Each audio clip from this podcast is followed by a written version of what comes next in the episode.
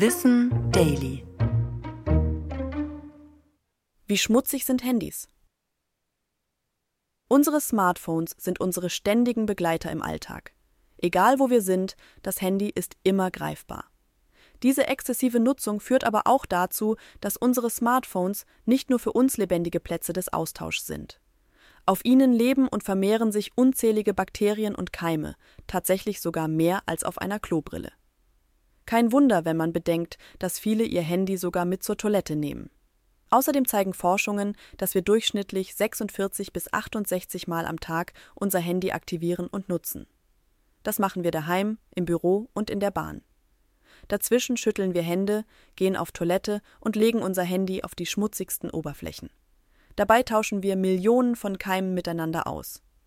Das Einzige, was dagegen hilft, ist eine regelmäßige Reinigung unserer Wegbegleiter. Dabei sollten wir aber Desinfektionsmittel, Glasreiniger oder Spülmittel vermeiden. Sie sind zu aggressiv für die Oberflächen von Smartphones, weil die Displays fettabweisend beschichtet sind und dadurch beschädigt werden können. In Ausnahmefällen ist das okay, es sollte aber nicht die Regel werden. Empfohlen werden dafür Desinfektionsmittel auf Alkoholbasis mit maximal 75-prozentigem Isopropylalkohol oder Ethylalkohol. Eine Grundreinigung der Handyoberflächen geht am besten ohne viel Druck mit einem Mikrofasertuch.